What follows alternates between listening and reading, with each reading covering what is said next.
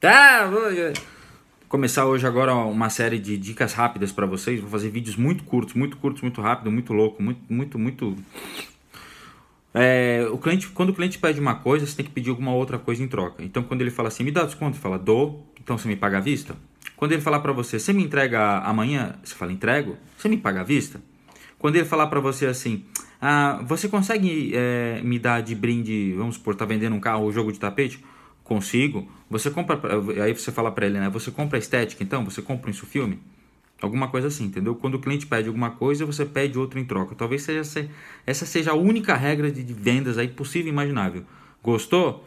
E se inscreve no meu canal aí, curte, dá o seu like aí, meu, deixa de ser ficar regulando aí, tá bom? Tchau.